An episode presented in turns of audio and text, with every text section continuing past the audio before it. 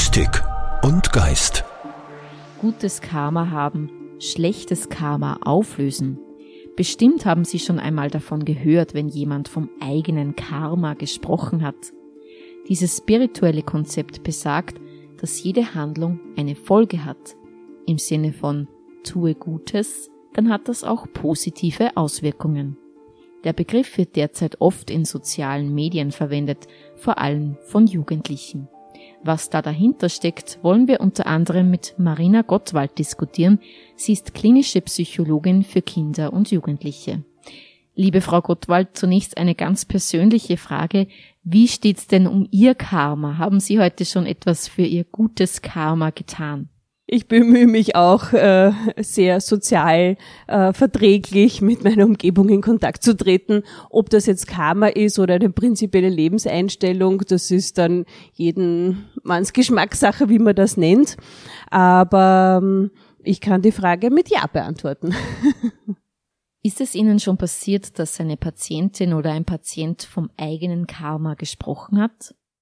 Äh, interessanterweise noch nicht äh, zumindest nicht das Wort Karma in den Mund genommen. Wir in der Psychologie nennen das Ganze ja äh, Attributionsstile. Ja, ich weiß nicht, ob das interessant ist, ob ich das erklären könnte. Ja, gerne. Äh, das nennt sich äh, Attributionsstil oder Locus of Control. Das heißt, das ist der Ort der Kontrolle, ob der internal, das heißt, ich bin verantwortlich für das, was passiert, oder external, äh, es ist jemand anderer verantwortlich für Erfolg und Misserfolg.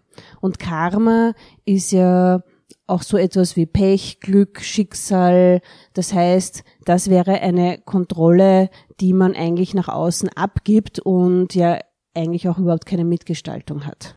Die Hoffnung, trotzdem diese Kontrolle zu bewahren, ist, wenn man was Gutes tut, dann wird auch was Gutes zurückkommen. Das ist die eigentlich sehr positive Grundidee dahinter äh, und hat ja auch was mit unserem Gerechtigkeitssinn zu tun.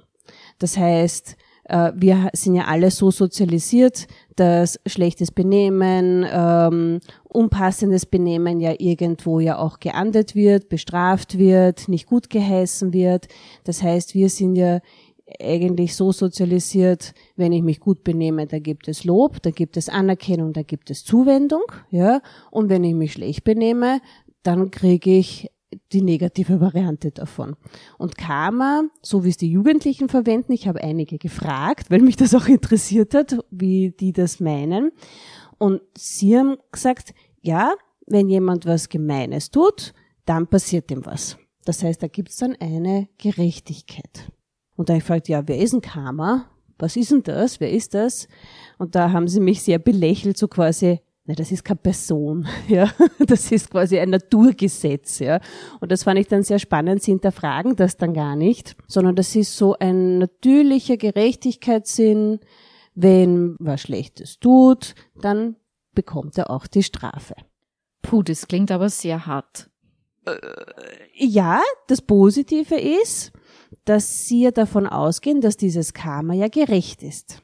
Ja, das heißt nicht willkürlich, wie jetzt die letzten Zeiten eigentlich erlebt wurden, teilweise sehr willkürlich, ja, mit Pandemie und so weiter, äh, wo kein roter Faden sichtbar war.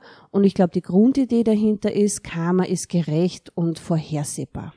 Das heißt, im Grunde genommen geht es auch darum, Verantwortung für das eigene Handeln zu übernehmen und damit die eigene Zukunft, aber auch die der Mitmenschen positiv zu gestalten. Und da sind viele Jugendliche ja sehr engagiert, vor allem wenn man sich anschaut, welche Bewegungen da in den letzten Jahren entstanden sind. Ich denke da zum Beispiel an den Einsatz für den Klimaschutz. Ich glaube, die Jugendlichen machen sich wirklich gesund Sorge, ja, um ihre Zukunft. Und ich weiß, vor 30 Jahren war ja Klimawandel ja schon ein Thema, wie ich jugendlich war. Und da war aber so, es hat sich nicht wirklich wer groß gekümmert, außer dass man vielleicht versucht hat, selber einfach äh, das Einkaufsverhalten ein bisschen zu verändern. Früher waren es die Haarsprays, die wir dann weggelassen haben und so weiter. Und dass aber jetzt die Ernsthaftigkeit der Lage durch wirklich viele Veränderungen, ähm, Schmelzen der Polkappen und so weiter, wirklich jetzt sichtbar und spürbar wird. Und dass die Jugendlichen da äh, sich ernsthaft Sorgen um die Zukunft machen. Und was mir halt daran gefällt, ist auch, äh, aktiv werden und das wirklich in die Hand nehmen. Und man darf nicht vergessen, unsere Jugendlichen leben ja auch in einer sehr gut situierten Umgebung. Ja, also was einfach so die physiologischen Grundbedürfnisse betrifft, äh, materielle äh, Zugänge, ja, Handy, Laptop etc., sind sie ja wirklich, wirklich gut aufgestellt. Das heißt, da gibt es ja keine Motivation, sich zu verbessern oder was zu erstreben, weil das haben sie ja schon. Was aber erstrebenswert ist, ist Gesundheit, das merken sie schon. Äh, das Klima zu erhalten, damit es auch weiter so äh, gut weitergehen kann auf der Erde, ja. Verantwortung für sich und Lebewesen zu übernehmen. Und ich glaube, das ist eine neue Ausrichtung, wo sie dann Energie dann hinfließen lassen können. Würden Sie auch sagen, dass bei Jugendlichen, die diesen Karma-Begriff verwenden oder die auf Social Media über ihr Karma posten, da auch ein ähm, tiefergehender spiritueller oder gar religiöser Gedanke zugrunde liegt? Wie sind da Ihre Beobachtungen dazu? Der spirituelle Gedanke steckt meiner Meinung nach ganz sicher dahinter, weil Spiritualität eine Stütze und eine Säule ist und mir ja auch eine Ausrichtung, eine Wertehaltung gibt. Ja, ähm, mir einfach sagt, okay, wie soll ich mich verhalten? Was sind die Konsequenzen meines Verhaltens? Und Spiritualität gibt uns ja eine Richtung. Aufgrund des Internets kriegen sie ja diese Richtung nicht mehr. Es ist leider, ich sage jetzt wirklich bewusst leider, alles möglich. Und wenn alles möglich ist, dann habe ich aber auch keine Orientierung mehr. Und ich vergleiche mich heute nicht mehr nur mit meinen Gleichaltrigen in meiner Umgebung, in meiner Klasse, in meinem Wohnviertel, sondern ich vergleiche mich mit Influencern auf der ganzen Welt, mit Jugendlichen auf der ganzen Welt. Und da weiß ich einfach nimmer, wo, wohin soll meine Reise gehen. Und ich glaube, Spiritualität gibt mir Halt und Sicherheit. Und unseren Jugendlichen vertraue ich meine Zukunft sehr an und bin wirklich zuversichtlich, was ich vor vielleicht einmal 10, 15 Jahren nicht gewesen wäre. Und bin wirklich stolz, ja, auf unsere Jugendlichen, dass sie zu selbstdenkenden Menschen äh, wirklich herangewachsen sind, dass sie sich selber äh, Gedanken über die Zukunft machen, dass sie ihr Schicksal, ihr Karma selbst in die Hand nehmen. Und ich finde, das machen die wirklich toll. Auch Daniela Klein, Referentin der katholischen Jugend Oberösterreich, ist in ihrer Arbeit mit Jugendlichen schon oft auf den Karma-Begriff gestoßen. Und sie hat sich auch bereits mit den Hintergründen und Ursprüngen beschäftigt. Ja, Karma kenne ich schon länger, weil eben Karma aus dem hinduistischen und aus dem buddhistischen Glauben rauskommt. Und so viel ist wie das, was ich in die Welt gebe, in die Weltenergie eingibt, das kriege ich dann auch zurück. Sei es positiv oder sei es negativ. Im Jugendbereich kommt es immer wieder vor, weil man sehr viel, jetzt gerade so Jugendliche schauen auf einem Mindset, ja. Schauen drauf, wie sind's, wie, wie gängen sie miteinander um und darum ist es so eine kleine Grundhaltung. Wo es mir schon voll unterkommen ist, ist natürlich auf Instagram und auf TikTok, da rennt es aber eher so unter diesem Mises Karma oder so, wann einfach wem was passiert und so, so der hat's verdient. Da ist dann eher Schadenfreude dabei und da glaube ich, ist das Grundkonzept nicht wirklich das, was man unter Karma versteht im Hinduismus oder im Buddhismus. Mhm. Wie würden Sie dann diesen Begriff anderen Menschen erklären? Karma ist, glaube ich, sowas wie Schicksal. Das heißt, wenn ich positiv in eine Situation eingehe oder wenn ich positiv in ein Gespräch starte, wie jetzt gerade, dann wird das Gespräch wahrscheinlich der Gesprächspartner auch positiv auf mich reagieren. Wenn ich grantig und mies einer komme und schon voll angefeiert bin und die recht anspinne, dann wirst wahrscheinlich das spiegeln und mir zurückgeben. Und genauso da das im Großen wie im Kleinen auch sehen. Ja, also das ist für mich so, Karma gibt es in Alltagssituationen, aber Karma gibt es ja wirklich so grundsätzlich in meiner Lebenshaltung, wie gehe ich mit Umwelt um, wie setze ich mich für Leid ein, ja. Da bin ich dann eher schon bei dem, was wahrscheinlich für uns Christen einfach Nächstenliebe ist, ja. Bleiben wir gleich beim Stichwort Christentum. Karma und Christentum Wie passt das zusammen? Ja, eben, Nächstenliebe. Das ist das, was Jesus damals schon gesagt hat in der Bergpredigt. Alles, was ihr wollt, dass euch die Menschen tun, das tut auch ihnen. Da finde ich so ein bisschen diesen Ansatz auch vom Karma, dieses, so wie ich bin, so wie ich zu anderen bin, so kriege ich es dann auch zurück. Und ich finde das eine total geniale Haltung im Leben, dass ich so auf Leute zugehe, wie ich gern möchte, dass mit mir umgegangen wird, dass ich so mit Umwelt umgehe, mit Natur umgehe, ja eben mit so der gesamten Gesellschaft einfach so, wie es ich gern hätte, dass die mit mir umgängen. Es gibt ja auch bestimmte Karma-Regeln, zum Beispiel das Gesetz von Ursache und Wirkung, das Gesetz der Verantwortung oder aber auch der Schöpfung. Man kann sich auch Tipps einholen für gutes Karma, zum Beispiel nachhaltig zu leben oder dankbar zu sein. Das sind ja lauter Dinge, die uns auch im katholischen Glauben nicht fremd sind. Genau. Also Schöpfungsverantwortung ist ein mega Thema, finde ich. Gerade als Christin ist es total wichtig, wenn ich mir jetzt da wieder anschaue, es kommt der nächste Hitze Sommer, ja, habe ich heute wieder gelesen und da ist es einfach ganz wichtig, wie gehe ich mit Schöpfung um, wie gehe ich mit dem um, was mir als Mensch anvertraut worden ist, ja, was auch göttlich geschenkt ist, ja. Also wir haben uns die Schöpfung nicht selbst gemacht, sondern ich glaube daran, dass das von Gott gegeben ist, ja.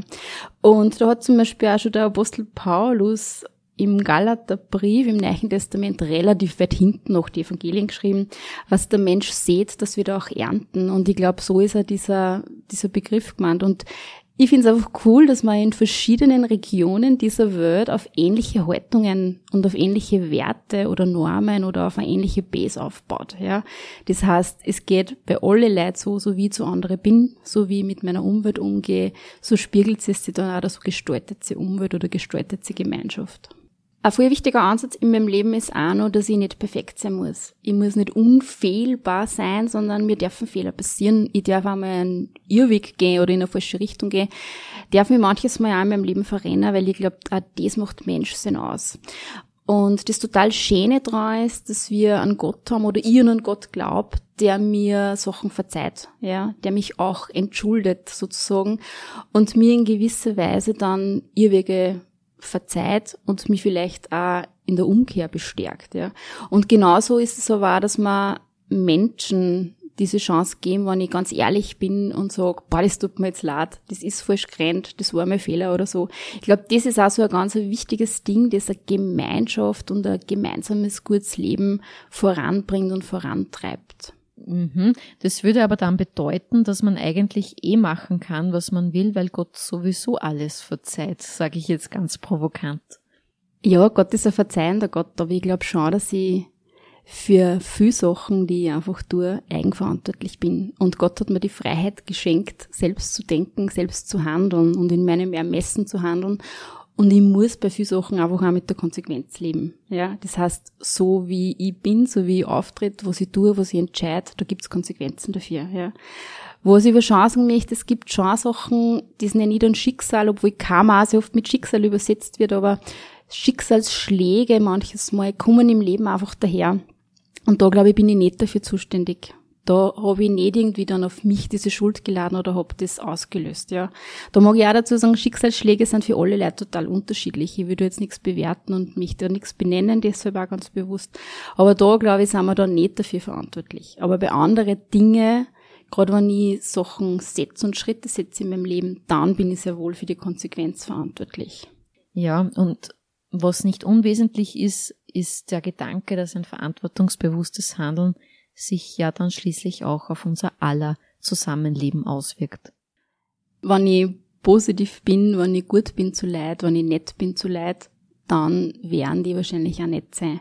Das heißt aber nicht, dass ich mir alles gefallen lassen muss. Ja? Ich glaube, es geht wirklich darum, dass ich nach Werten handle, die ein gemeinsames Leben einfach gut gehen lassen. Ja, das heißt, ich muss nicht über meine Grenze gehen, muss mich nicht beengen lassen oder darf auch meine Freiheit nicht aufgeben, sondern muss für manche Sachen einfach sehr wohl aufstehen, sehr klar meine Meinung sagen und dann auch handeln. Ja, aber trotzdem mit dem Hintergrund, dass mir zum Beispiel persönlich ist ganz wichtig, dass ich keine anderen Leute dabei verletze, dass ich auf meine Sprache achte, dass ich auch nicht gewalttätig werde oder dass ich gerade Aggressionen dann auch nicht irgendwie zurückspiegel, sondern echt probiere, dass ich da aussteige aus dem.